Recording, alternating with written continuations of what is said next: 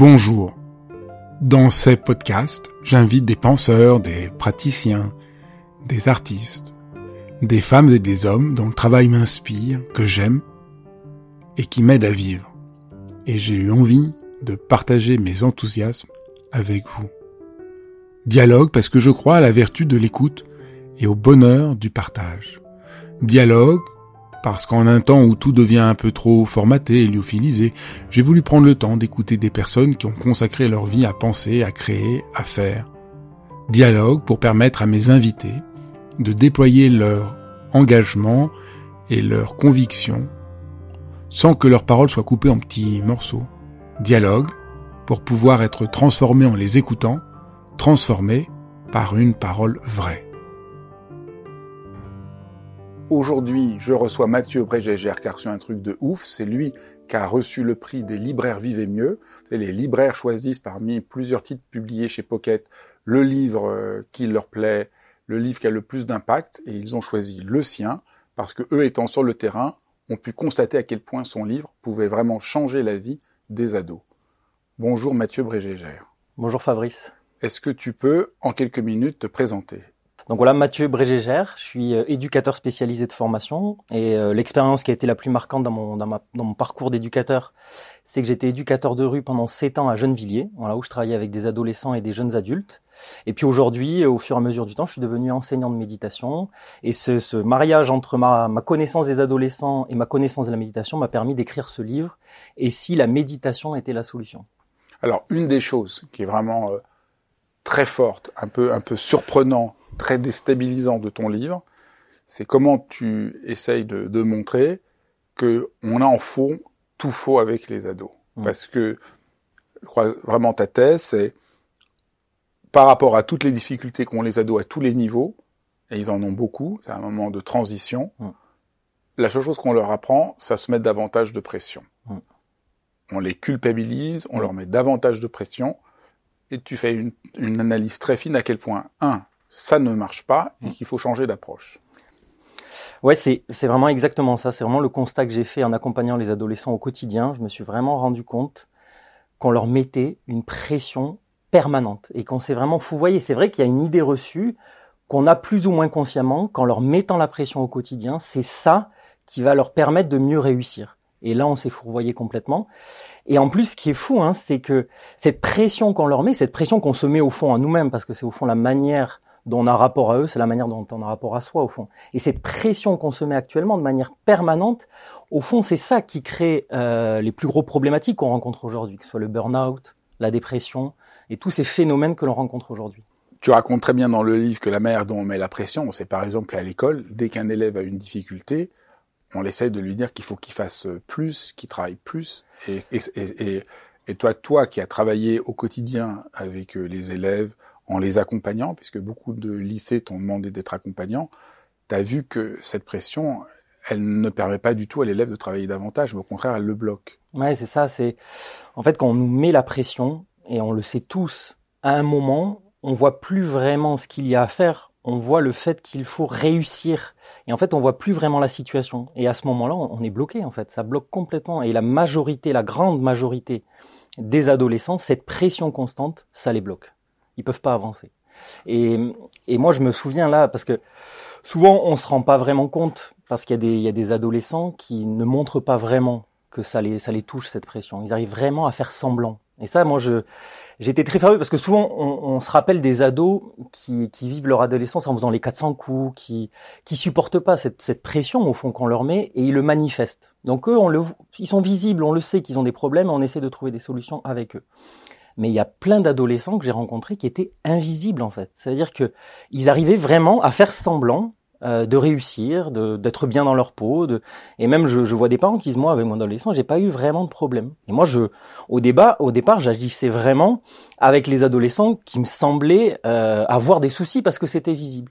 Et peu à peu, au fur et à mesure de mes, de mes investigations, je me rappelle notamment du, du jeune fille, je faisais un atelier de méditation dans, dans une classe, et je voyais que cette fille, euh, qui avait l'air de bien s'en sortir à l'école, ça, ça, se sentait, elle était pas du tout dans la pratique. Elle faisait pas, elle était ailleurs et tout ça. Et à un moment, j'ai juste interrogé, je dis, euh, et toi, Leïla, euh, ça te, ça te parle pas trop vraiment la méditation? Elle me dit, oh, vous savez, moi, monsieur, ça, c'est pas fait pour moi la méditation. Hein. La méditation, je pense que c'est pour ceux qui ont des problèmes émotionnels, tout ça. Moi, vraiment, ça se passe plutôt bien ma scolarité, donc je, je vois pas pourquoi j'aurais, j'ai besoin de la méditation. Je dis ah ben ok, très bien. Après, tu sais, euh, la méditation, ça touche pas forcément euh, les problématiques liées à des personnes qui sont qui ont des mauvaises notes à l'école ou qui ont des difficultés scolaires. Ça peut vraiment toucher tout. Juste, moi, ce que je te propose, que permet la pratique, c'est notamment de regarder ton expérience. Donc peut-être regarde ce qui se passe et, et vois s'il y a des choses qui peut-être euh, sont difficiles en ce moment. Et je l'ai laissé comme ça. Et puis la deuxième séance, je voyais qu'elle était de plus en plus intéressée. Et puis à la troisième séance, elle lève le doigt et dit Monsieur, euh, j'ai vraiment mis en application, euh, j'ai regardé un petit peu ce passé, je me suis rendu compte que tous les soirs, j'arrivais pas à dormir, je le sais, mais j'ai compris euh, pourquoi Parce que j'ai regardé avant de m'endormir, parce que vous l'avez dit, vous avez parlé du sommeil avec euh, un autre élève, et du coup j'ai dit mais qu'est-ce qui se passe? Et au fond, je me, je me suis rendu compte, c'était la chose que vous aviez parlé, où j'anticipais toujours ce qui allait se passer demain. Je réfléchissais toujours, j'essayais d'imaginer tous les scénarios qui pouvaient avoir lieu pour ben, pour réussir en fait, et ça me ça, ça me bouffait la vie en fait. Et donc là, je me suis rendu compte qu'il y avait plein d'adolescents invisibles qu'il fallait à qui, qui qui supportait cette pression, qui faisait qui arrivait à faire semblant un peu comme nous aujourd'hui, la plupart d'entre nous. Jusqu'au moment où ça craque. Et à un moment ça craque. Et moi je le vois d'autant plus quand ça craque parce que ça craque peut-être pas au collège, ça craque pas peut-être au lycée, ça tient le coup. Et j'ai eu la chance moi d'accompagner des groupes dans la pratique à Sciences Po. Et là, pour certains, alors j'avais été très impressionné parce que bon, j'avais eu des difficultés assez fortes à l'école. Et la première fois que j'ai reçu un groupe à Sciences Po, j'avais reçu un dossier de chaque élève et sur chaque euh, chaque dossier il y avait marqué euh, mention très bien, mention très bien, que des élèves qui avaient réussi en fait à l'école. Et avec les groupes Sciences Po, je me suis rendu compte de l'anxiété qu'ils avaient, mais c'était, enfin, j'ai été choqué. Alors ils en parlent pas au début. Hein. Au début, c'est vraiment euh, tout le monde va bien, tout le monde se passe bien. Ils osent pas trop. Ils sont pris un peu dans cette image de mettre en lumière que, voilà, moi j'assure. Et puis au fur et à mesure, parce que tout le travail que j'essaye de mettre en place, c'est de créer une atmosphère en fait, de créer euh, un cadre. C'est l'importance du cadre pour qu'ils se sentent en sécurité et qu'ils puissent parler peu à peu de manière vraiment libre de ce qui, vraiment libre de ce qu'ils, sentent au quotidien. Et là, tout d'un coup, la parole se libère. Et ils sont tellement heureux, au fond, de, de voir que les autres partagent les mêmes problèmes, parce qu'ils ont l'impression d'être tout seuls en fait, parce qu'on est tellement prisonniers de cette, de cette image et de faire semblant qu'il y a une, une, hypocrisie générale où on, a tous l'impression que moi ça va pas, euh, je suis en galère, je suis en dépression, je me sens mal et que tous les autres vont bien, donc je dois faire semblant, je dois prendre mon image sociale. Mais quand euh, on ouvre les portes et quand les gens peuvent parler vrai, ben, je me suis rendu compte, il y avait une fille notamment, elle disait, ben voilà, elle a pas dit au début, au fur et à mesure de l'année, elle dit depuis le début de l'année, elle est en master 1. Hein. Depuis le début de l'année, je sais pas, depuis que je suis en master 1, j'arrive pas à assumer d'aller aux épreuves orales.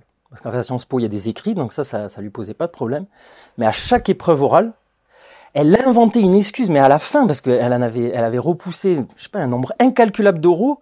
Elle, elle a inventé des excuses, mais plus saugrenues les unes que les autres. Et elle avait une désestime, enfin, elle se détestait. Elle avait eu haine de soi, euh, terrible. Et elle n'arrivait pas à assumer parce qu'elle était trop anxieuse, parce qu'elle sentait, elle ne supportait pas l'échec parce qu'on lui met la pression en fait et qu'elle se met à force la pression. Et on a fait un travail vraiment. Euh, bah déjà, je l'ai remercié de son honnêteté et le fait qu'elle ait été sincère, ça a déjà changé quelque chose. Le fait qu'elle ait pu nous le dire, elle nous l'a dit après coup. Elle a dit cette, cette séance où j'ai pu vous en parler, ça a été déjà euh, un, un, pas de côté que j'ai pu faire avec ce phénomène-là que je vis au quotidien. Et après, on a travaillé avec elle et à la fin, elle a pu passer ses examens. C'était parce qu'au fond, ce que tu montres dans le livre, c'est que prendre le temps et l'espace de d'être honnête avec ce qu'on sent, et particulièrement quand on est ado, d'avoir un espace dans lequel on est moins pris par la pression d'être performant, excellent, c'est un soulagement, une réconciliation qui résout euh, énormément de, de problèmes. C'est ça.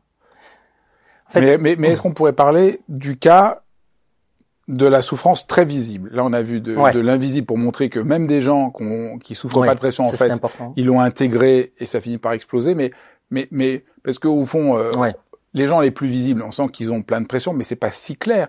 On voit qu'ils veulent pas travailler, qu'ils foutent le bordel, qu'ils sont en désespoir ou en détresse. En quoi c'est la pression qui permet de comprendre que c'est pour ça qu'ils sont en échec? Parce que on a quand même l'impression que s'ils sont en échec, c'est qu'ils travaillent pas. Oui, c'est clair. C'est vrai que c'est c'est sûr. Toi, tu as travaillé avec des élèves qui même qui étaient des des cancres, mm. des gens vraiment qui étaient même des, t'as même eu des élèves que tu as accompagnés qu'on hésitait même à, à renvoyer. De... Ouais. Vraiment, en fait, moi, ce que je trouve essentiel avec ces jeunes qui, qui manifestent en première vue ou de l'agressivité euh, très profonde, une vraiment euh, des émotions qui, enfin vraiment, ils font les 400 coups. Parfois, c'est des gros passages à l'acte et, euh, et on en rencontre beaucoup dans, dans tous les milieux face à ce genre de situation, on aurait l'impression, euh, c'est sûr, que c'est parce qu'ils travaillent pas, parce qu'ils n'ont pas envie, ou parce qu'ils sont bêtes, ou, pas intelligents. Ou parce qu'on n'a pas mis assez de pression. C'est-à-dire que, oui. on n'est pas assez carcéral, on ah, pas assez solidement.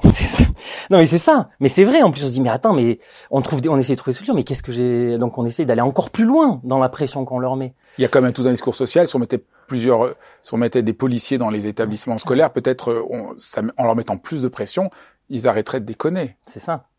Alors pourquoi c'est pas vrai? Eh bien, c'est pas vrai parce que euh, dans la réalité, quand on rencontre ce genre d'adolescents et qu'on crée justement ce cadre d'écoute en fait et de considération. Enfin, moi, je j'ai vu que la clé, en tout cas moi, qui me permet de rentrer en relation avec ces jeunes très très agressifs en première main avec l'adulte, donc ils vont commencer à t'agresser par dès le départ, c'est de commencer à considérer pas seulement l'apparence, mais ce qu'il y a derrière les apparences. Et ça vraiment, euh, c'est pas facile au départ parce que c'est très très visible l'apparence, mais mais est-ce qu'on pourrait justement peut-être arrêter, peut-être la solution de ce que je vois, c'est quand je rencontre ce genre d'ado, je veux pas forcément trouver une solution. Abandonner, peut-être c'est un peu radical, mais même aux parents, je leur dis c'est plus facile, c'est plus difficile pour les parents que pour un accompagnant, mais d'abandonner le projet qu'on veut pour un adolescent. Le fait d'abandonner le projet, déjà, vous voyez, dans le rapport, quand, la manière dont tu lui parles, on lui met main la pression parce qu'on n'a pas un projet pour lui. Par exemple, c'est quoi un projet pour lui? Eh bien, par exemple, euh, un projet pour lui, c'est euh, j'aimerais euh, que mon enfant. En fait, on s'en rend pas compte, mais on a plein de projets en arrière-fond pour nos enfants. On aimerait qu'ils réussissent dans la vie, qu'ils puissent. Alors, des fois, alors quand c'est juste ça va, des fois, ça va jusqu'à. On aimerait qu'il fasse un métier particulier. On aimerait qu'il soit. On aimerait des fois qu'il ait des qualités. Euh, par exemple, on aimerait qu'il soit plutôt gentil, on aimerait qu'il soit bon en sport. Enfin, tout dépend après euh, les, parents et, les accompagnants, mais on a des projets pour eux. Et à un moment, pourtant c'est plutôt bien d'avoir des projets. Oui, mais en fait, ce projet euh, qu'on lui, en fait, c'est ça la pression en fait, parce que l'adolescent, il le sent en fait qu'on a un projet pour lui et qui ne va pas forcément dans dans la direction qu'il voudrait parce que les projets qu'on a puis la peur de pas réussir et de pas être à la hauteur. voilà et en plus de ouais c'est clair c'est ça. Et, et c'est ça la peur de pas être à la, à la hauteur c'est vraiment c'est ce qui nous ce qui enlève la possibilité de, de prendre des risques en fait. Et souvent ça les empêche de prendre des risques d'oser faire des choses. Et c'est vrai que moi vraiment ce que ce que je vois ce qui peut vraiment aider c'est qu'à un moment on abandonne le projet de voir moi c'est ce que j'ai découvert en pratiquant la méditation. C'est ce qui a, qui a changé aussi les choses. C'est qu'à un moment en pratiquant la méditation on apprend à abandonner l'objectif pendant quelques minutes. C'est-à-dire pendant quelques minutes alors au début on a plein d'objectifs on cherche à être plus calme on cherche à être plus zen mais peu à peu on apprend méditation après méditation à ne pas rechercher à arrêter les objectifs. Et en fait ce que ça permet c'est d'ouvrir le champ de vision et moi, ce que j'ai vraiment envie euh, de dire et ce qui s'est passé pour moi, c'est que quand je regarde un ado, j'essaye d'ouvrir le champ de vision, de pas regarder parce que quand on a des objectifs pour quelqu'un, en fait, on a un champ de, vision réduit et même quand on le regarde, on ne voit que certaines choses. Oui, en même temps, tu as un élève qui est en échec scolaire, tu veux quand même qu'il réussisse. Oui. Donc tu, comment tu fais pour pas mettre de pression? Tu veux quand même que l'élève T'en as eu des élèves qui sont en échec scolaire. Ben moi, comment, je, comment c'est, c'est, quoi la solution pour aider un élève euh, Il réussit pas. Euh? Bah, ce que moi je me souviens de, de ce jeune justement qui t'en, parlais un moment de, de, ce jeune qui était euh, qui était dans un dans un lycée professionnel. Il venait juste d'arriver dans un lycée parce qu'il s'était fait exclure de notre euh, lycée. donc là, quand t'arrives comme ça, t'es déjà stigmatisé, euh, ce qui est un peu logique. Hein. Tu viens de te faire exclure et t'arrives dans un lycée. Il est en terminale dans un lycée pro et il commence, il arrive au milieu de l'année et très très vite, il cause des problèmes. Très très vite, il cause des problèmes et quel genre? Eh ben, alors lui, c'est, euh, il ne supporte pas la frustration. Donc, il est dans la classe. Le prof va lui dire non à une demande qu'il a, et il se met immédiatement en, crise. Et il peut soulever la table, s'énerver, parler mal, sortir de la, de la, pièce. Et ça, il le fait exactement avec ses camarades aussi. Il ne supporte pas la frustration de ses camarades. Dès qu'il y a un camarade qui lui dit quelque chose en classe, il peut se mettre dans une colère monstre et du coup euh, rentrer euh, dans une voilà dans une colère. Donc voilà, ça c'était ce qui se passait. Et donc avec une agressivité verbale et qui pouvait aller jusqu'à la violence physique.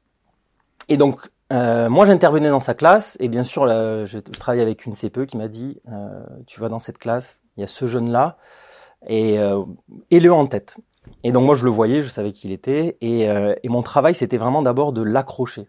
Et finalement, souvent le paradoxe, hein, c'est que dans, quand je présente ces ateliers de méditation, souvent ces jeunes, euh, ils accrochent directement. Enfin, c'est fou et, et donc pourquoi ils accrochent? Ce que j'ai remarqué, c'est parce que euh, il y avait une, un dialogue d'authenticité. Vraiment, le point qui me semble essentiel euh, quand je parle aux ados, c'est de parler vrai, d'assumer aussi euh, les failles que j'ai eues dans mon adolescence, ma vulnérabilité. Et ça, le fait qu'il y ait un, un, discours comme ça qui soit pas euh, une forme de communication qu'ils entendent constamment à la télé, à la radio, dans les séries, un langage un peu, un langage vrai, ça les accroche. Et à partir de là, qu'on a établi une relation. À la fin de la classe, je lui ai dit, écoute, euh, j'ai appris euh, ce qui s'est passé. Est-ce que tu voudrais que, que peut-être on prenne un temps, un individuel, pour, pour essayer d'avancer un petit peu sur ce, sur, ces, sur ce lien que tu as avec tes émotions et tout ça Et il a dit, ok, on essaye et tout, ok. Donc on s'est vu une fois. Et là, le travail, c'est de, de, créer une relation de confiance. Et c'est ce que je disais par rapport à ce regard large. En fait, moi, là, euh, je l'écoutais, j'écoutais ce qu'il avait à me dire j'avais aucun jugement au fond sur ce qu'il avait à me dire. Et, et à partir de là, le jeune, il sent. Il sent que là, dans la relation, il y a quelque chose qui est neuf, qui, qui, est, qui est pas pris dans cette pression où il faut euh, absolument obtenir un objectif. Euh, j'ai pas de projet pour lui. Parce qu'en fait, ce que tu décris, c'est que la pression, elle est très abstraite. on, vous, on dit aux gens, on dit à, à l'ado, faut que tu réussisses, mais il voit pas du tout comment il faut faire faut que tu sois une vie heureuse, mais c'est complètement désincarné ça. de sa propre expérience. Et donc, et donc en le rencontrant, tu permets que quelque chose s'intègre à partir de là où il est. C'est ça, c'est la rencontre en fait. Et à partir de cette rencontre euh, qu'on a eue ensemble, de cette relation de confiance, on a pu vraiment établir qu'est-ce que tu fais concrètement quand une prof te parle mal. Qu'est-ce que tu fais concrètement quand il y a et, et là, c'est vrai que le travail de la méditation, par, le, par les repères qui nous aident avec la, la la présence à son corps, à sa respiration, on a commencé à mettre un, travail en place qu'il a commencé à, à, mettre en pratique en fait. Et je me souviens qu'un matin, j'arrivais, bon, je ne devais pas voir ce jeune-là, mais une autre classe, et la CPE vient en catastrophe, elle dit, ouais, je sais qu'avec Maxime, tu fais un super boulot et tout, mais malheureusement, là, il a, bah, il a, bah, il a agressé une prof et il va se faire, euh, il a un conseil discipline immédiat là dans, dans deux jours. Et franchement, je suis habitué à ce genre de situation. Je pense qu'il va se faire exclure. Ah, j'étais mal parce qu'on était vraiment dans la perspective de travailler le bac en fait. Il y avait vraiment ce truc, il avait vraiment... parce que derrière ça en fait, quand j'ai commencé à parler avec lui, lui il m'a dit je veux le bac. Il a dit en fait, à ce moment, à un moment il a dit je le veux. Donc je dis écoute, tu penses pas que je peux le voir en urgence là qu'on et qu'on essaie de préparer quelque chose? Donc je le vois et tout, euh, donc il était tout penaud et ouais putain j'ai encore, je suis encore parti, euh, je suis désolé Mathieu et tout. Je dis mais non mais t'inquiète c'est normal, tu crois ça peut pas se faire en une fois. Par contre, là, moi, il y a un moment important, c'est le conseil de classe. Je sais comment, la CPE m'a dit, et je sais comment tu fais dans les conseils de classe, tu parles pas. C'est ce qu'il faisait. Je dis, mais comment tu fais? Toi, tu parles, tu te défends. Ah non, non, en plus, il y a mon père, il y a ma mère. Moi, je dis rien, je me tais. Et je dis, là, après, si tu veux le bac, c'est, là, c'est ton aspiration. Alors là, il va falloir qu'on, mette en place une stratégie. Et donc, du coup, je lui ai dit, et on a vu ensemble, si la, la, seule chance que t'es de la, que pour moi, hein, que tu sois sauvé, c'est que tu dises qu'on fasse un travail, que tu t'engages à faire un travail avec Mathieu jusqu'à la jusqu'au jusqu'au jusqu'au bac, et qu'à partir de là, euh, c'est la, la chance qu'il te donne pour être sauvé et pour pour finir l'année. Donc je l'ai motivé, j'étais là le jour avant euh, son conseil, hein. je suis venu, je l'ai motivé, et puis euh, il a parlé, il a pris un engagement, on avait écrit, hein. on a écrit ensemble ce qu'il devait dire, on l'a répété, enfin c'était tout un truc, il était fier, hein. à la fin il est sorti, il a dit je l'ai dit Mathieu, j'ai été sauvé, il me garde jusqu'au bac. Et donc déjà ça c'était une première victoire, et puis on a continué à travailler ensemble, et, il a eu le bac, et là quand, enfin c'est là dans, dans son regard, donc c'est possible en fait. Alors qu'est-ce qui s'est passé? C'est quoi le passage de l'un à l'autre? Le passage de l'un à l'autre, c'est-à-dire Le passage de la pression, il faut que tu te contrôles et t'arrêtes d'insulter les profs qui ne marchent pas au fait qu'ils prennent cet engagement. Donc on voit bien que enlever la pression, c'est pas ne rien faire, C'est vraiment un changement de stratégie. Ton livre, c'est vraiment donner des outils pour un changement de stratégie. C'est de montrer, attention, voilà, l'élève est trop énervé, est trop à l'air paresseux, est, se met trop la pression, veut trop bien faire. Dans tous les cas, ça marche pas parce que on leur dit juste fais plus, fais mieux. Voilà, la performance euh, qui est complètement abstraite. Donc il y a un changement. Et alors là, dans, le cas de cet élève, c'est quoi le changement?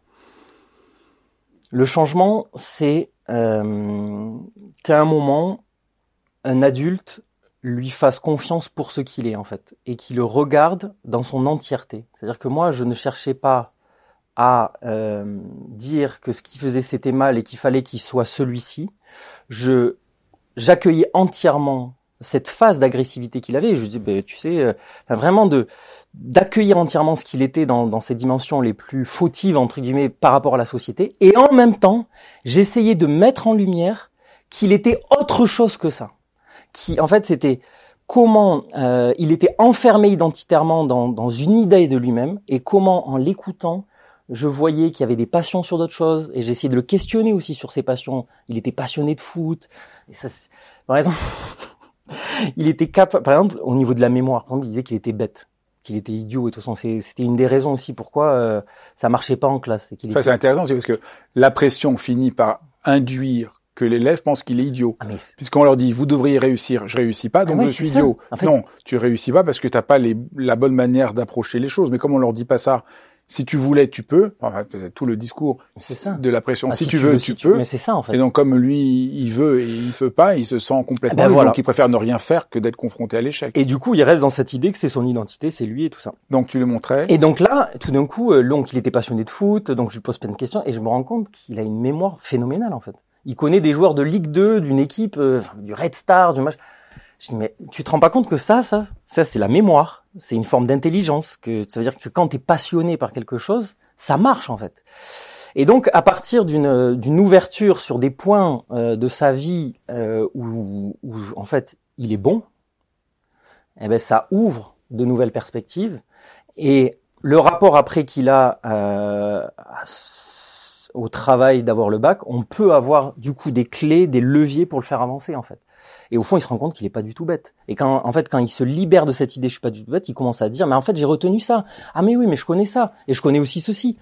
En fait, Donc un des passages aussi d'enlever la pression, c'est de leur redonner confiance. Et on peut dire que tout ton livre, c'est comment redonner confiance aux, aux ados plutôt que les, au fond, c'est ça qui est paradoxal. La pression, ça semble plein de bon sens. En fait, ça les bloque complètement. C'est fou. Mais en même temps, on comprend, c'est logique. Un ah élève qui, un élève qui déconne, on a envie de lui dire, euh, maintenant, t'arrêtes de déconner. Ah oui. Ça marche pas. Non, ça marche pas. C'est complètement fou. Il faut, comme tu dis, il faut changer le cadre, changer de stratégie. Et, et ils sont étonnés, en fait. Parce que, en fait, on va toujours dans la même stratégie. Et là, tout d'un coup, quelqu'un qui change de stratégie, eh ben, ça, ça renverse entièrement le phénomène et, et ça ouvre une porte. Alors il y a un élément qui est quand même euh, vraiment euh, très surprenant, que j'ai trouvé très éclairant dans ton livre, c'est de montrer que la manière, euh, que une des manières dont on met la pression aux ados, qui est particulière aux ados, c'est le fait que on vit dans un monde où on valorise la réussite. Où, et donc il y a très peu de, les gens n'osent pas parler de leurs difficultés, de leurs de leurs problèmes.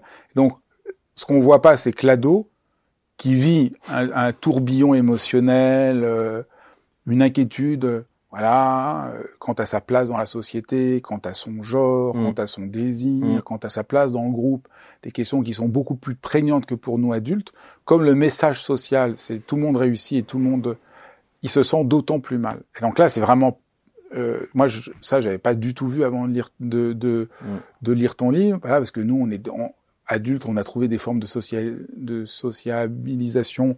Voilà, on est un peu, euh, on est un peu, et, donc une de, une des choses que tu proposes dans le livre et, que c'est d'oser montrer à l'ado comment nous adultes, on n'est pas parfait.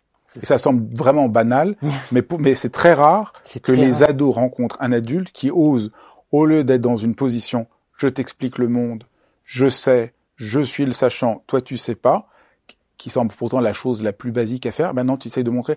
À un moment, c'est bien aussi d'oser montrer à l'ado qu'on est des êtres humains C'est, pour moi, c'est là, c'est là la clé, une des clés les plus fondamentales. Arriver simplement, en étant complètement libre de parler que nous aussi, en fait, on galère. Et, et qu'il y a des moments euh, dans notre vie, dans notre enfance, mais aussi dans notre vie là, où on a des difficultés, où parfois on est dans une situation de vulnérabilité, où on est fragile à ce moment-là.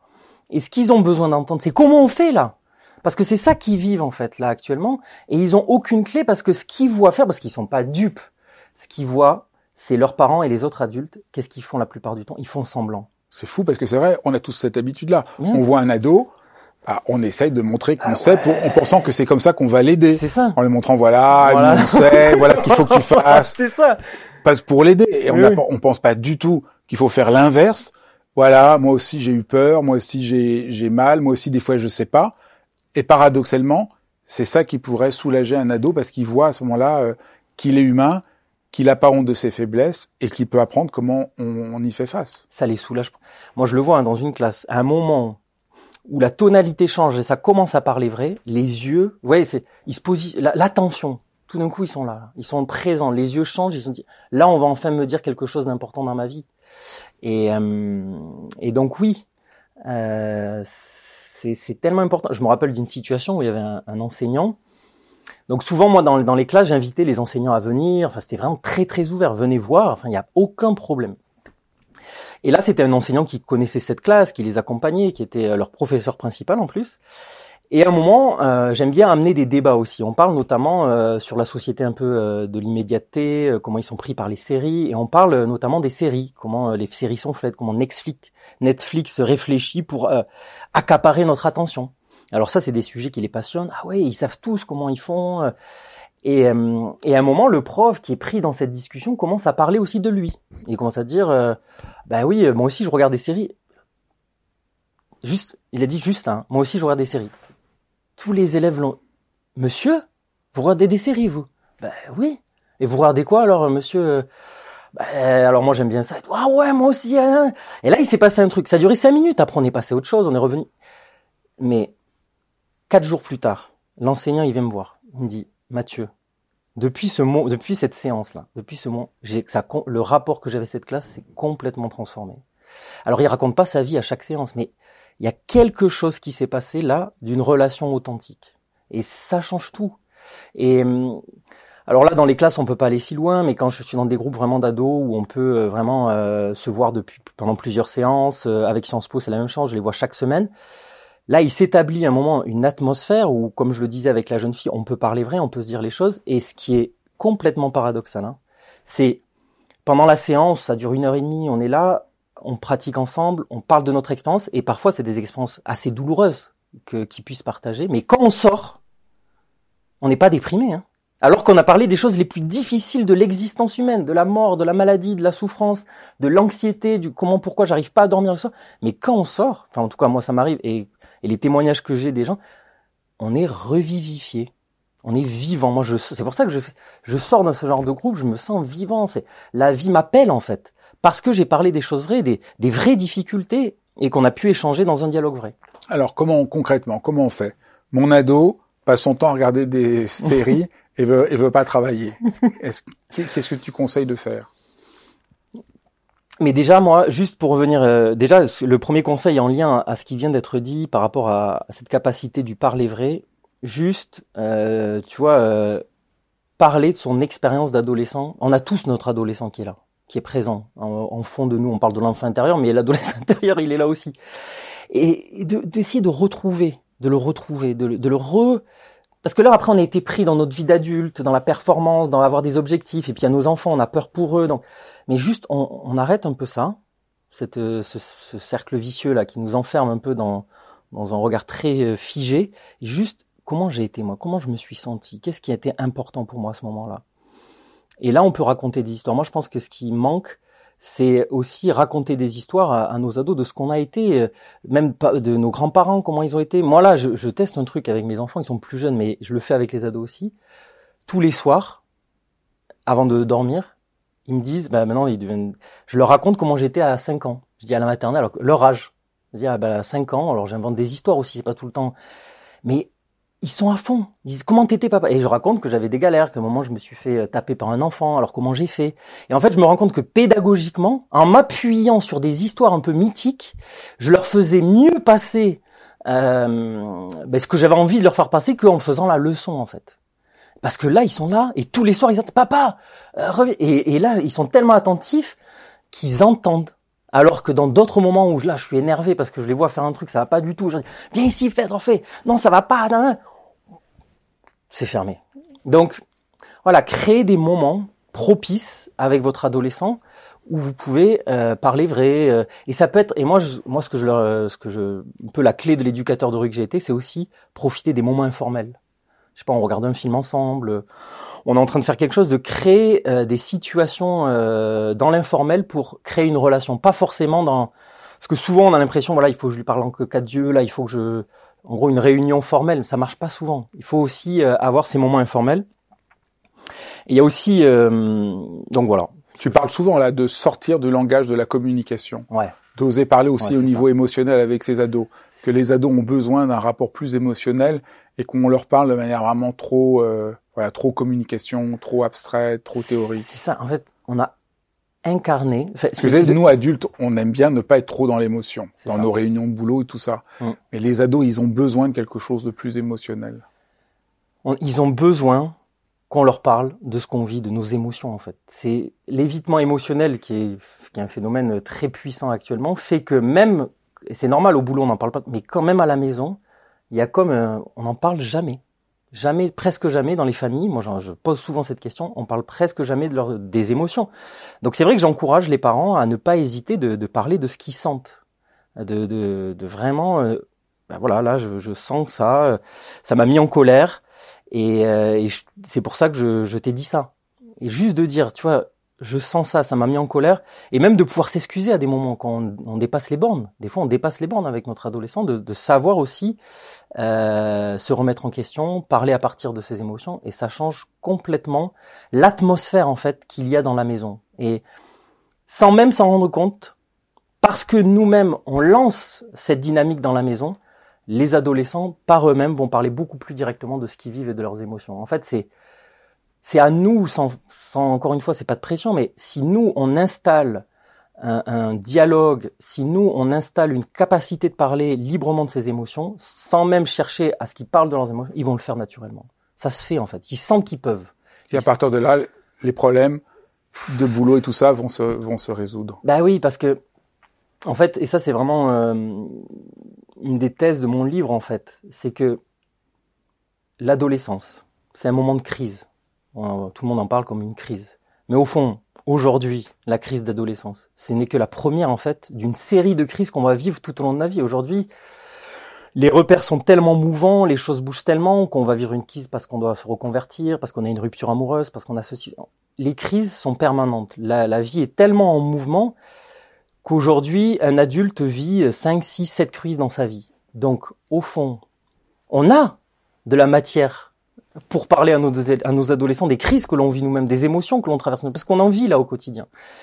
Et moi, en tout cas, ce que la méditation m'a appris, très profondément, c'est à avoir beaucoup moins peur de la crise. À faire de la crise, au fond, quelque chose qui peut être en renouveau. Et, euh, et au fond, euh, quand j'accompagne les ados, c'est de les aider aussi, quand tu parlais de confiance, de les aider aussi à avoir confiance que dans la crise, il y a un mouvement qui se met en place, ça bouge, les repères sont instables, mais c'est aussi quand on apprend à l'écouter, à faire avec la situation, euh, de pouvoir entendre ce qu'elle a à nous dire et qui peut qu'elle peut amener à, l'ouverture vers d'autres portes, en fait, d'autres possibilités. Et donc c'est vraiment l'idée de les apprendre à surfer un peu sur la vague de la crise et, et qu'au fond c'est un apprentissage pour les aider à, à vivre toutes les prochaines. Donc nous, en tant que parents, en tant qu'accompagnants, on sait euh, ce que c'est la crise et on peut les accompagner à vivre cette première crise bah, sans avoir forcément peur en fait. Sans, enfin, parce que ce que la méditation m'a apporté aussi, c'est d'avoir moins peur en fait de ces moments de crise. Donc déjà, si on a moins peur euh, de, de, ce moment d'instabilité que vivent nos adolescents, peut-être euh, qu'on va trouver de nouvelles pistes qu'on ne trouverait pas si on est pris un peu par l'inquiétude et la peur. Mais alors, comment on peut faire pour offrir ce livre à son adolescent sans qu'il voit ça comme un nouveau projet qu'on a, qui doit réussir à méditer pour... Euh, Parce qu'évidemment, ce qu'on n'a pas du tout dit, c'est que l'imitation que tu présentes, c'est le contraire de ce que les gens pensent. C'est pas pour calmer l'ado, pour ça. Non, c'est pour vous faire la paix avec sa vulnérabilité, pour changer de stratégie, pour arrêter de se mettre la pression. Mais comment on peut on peut présenter le truc? Je pense qu'on peut présenter le truc parce que dans ce livre, il y a à la fois euh, un cahier très pratique où ils vont pouvoir répondre à des questions, mais c'est aussi, je raconte mon parcours. Et au fond, je sais pas, ils peuvent parler ça de l'histoire de vie d'un d'un éducateur qui a vécu une adolescence difficile, quelque chose qui soit plus un récit pour eux, qui commence par le récit, parce que toute la première partie c'est un récit. Et en fait, ça va, je pense que c'est, euh, ça va les accrocher en fait, parce que je parle vraiment de, de mon parcours à l'adolescence, des difficultés que j'ai traversées. Et à partir, dans un second temps, après, euh, il y a des questions très très concrètes qui vivent, mais oh, ils commencent pas par ça. Et donc, je pense que ça va, c'est une bonne stratégie. En tout cas, les ados. C'est bien. Euh, les retours que j'ai eu d'ados, c'est ils ont adoré le départ en fait. Ah, ils se sont pris dans l'histoire. Et après, euh, ben, les, les, exercices, ils les font en fait. Ça répond concrètement à leurs questions. Est-ce que tu as vraiment réussi à faire dans ce livre Je crois que c'est pour ça que tu as eu le prix des libraires, c'est que c'est vraiment... Euh, tu as trouvé une manière mmh. quand, en, en, que l'ado, en lisant le livre, ou même en, en lisant juste certaines parties, va apprendre à faire ce mouvement-là. C'est-à-dire, là, tu, tu montres euh, aux, aux, accompagnants comment changer de perspective, mais l'ado qui va lire ça, d'un seul coup, tu vas lui l'aider à qu'il se sente euh, pas euh, rejeté, bizarre, anormal de ses propres troubles émotionnels, de ses propres difficultés. Et donc voilà, je pense que c'est euh, très surprenant, très étonnant, très libérateur pour euh, mm les adolescents. Et je voilà, je pense que c'est un très beau euh, cadeau à faire à vos adolescents. Merci beaucoup Mathieu. Merci infiniment. Merci d'avoir suivi cet épisode de dialogue. Et si vous voulez découvrir plus avant cette approche de la méditation, il ne s'agit pas de se mettre la pression, de se calmer, mais au contraire de euh, lâcher cette pression, de se retrouver, de faire la paix avec soi, eh bien, je vous invite à une formation en ligne gratuite c'est très simple. Vous pouvez vous inscrire en suivant la description euh, ci-dessous et euh, vous pourrez suivre. Voilà, je vous donne euh, toutes les clés pour pouvoir mettre en application cette approche de la pratique de la méditation dont nous avons parlé aujourd'hui avec Mathieu. Ben, merci beaucoup et à très vite pour un nouvel épisode de dialogue.